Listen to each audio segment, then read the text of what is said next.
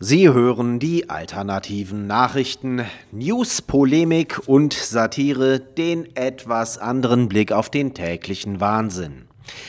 Heute geht es um Dumme, die Grüne wählen und um dumme Grüne. Zwei Meldungen, die nichts miteinander zu tun haben. Vor knapp zwei Jahren, genauer gesagt am 26. Mai 2019, titelte die Süddeutsche Zeitung das junge Deutschland wählt Grün.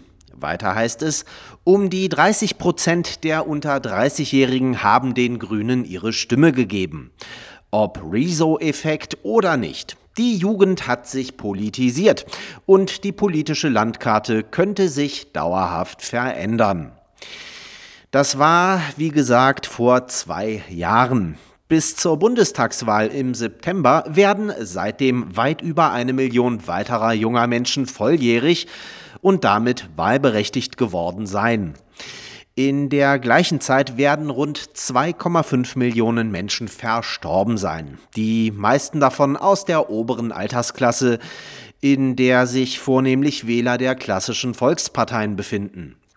Mit anderen Worten, während CDU, SPD und auch der FDP die Stammwähler wegsterben, wachsen jede Menge stramme grüne Erstwähler nach.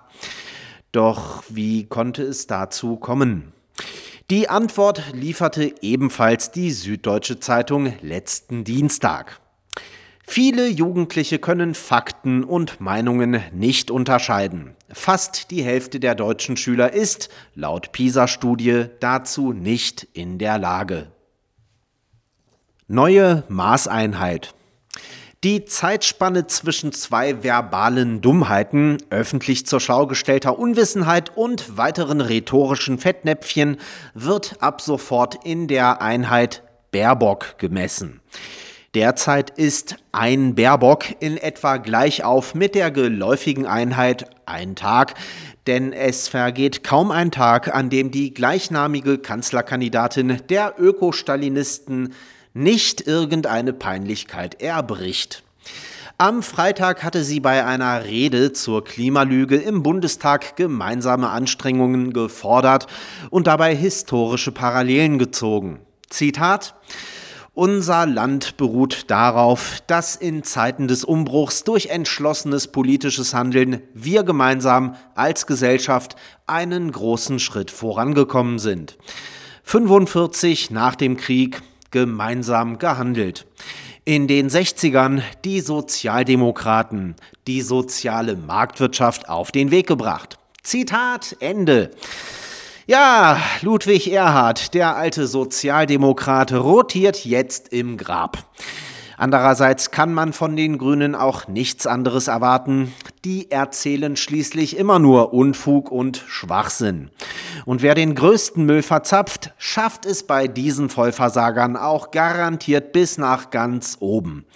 Claudia Roth, die die knapp 16.000 Tsunami-Toten vom Februar 2011 zu Atomkrafttoten von Fukushima umlog und außerdem behauptete, türkische Gastarbeiter hätten Deutschland nach dem Zweiten Weltkrieg wieder aufgebaut, hat es immerhin zur Vizepräsidentin des Deutschen Bundestags geschafft.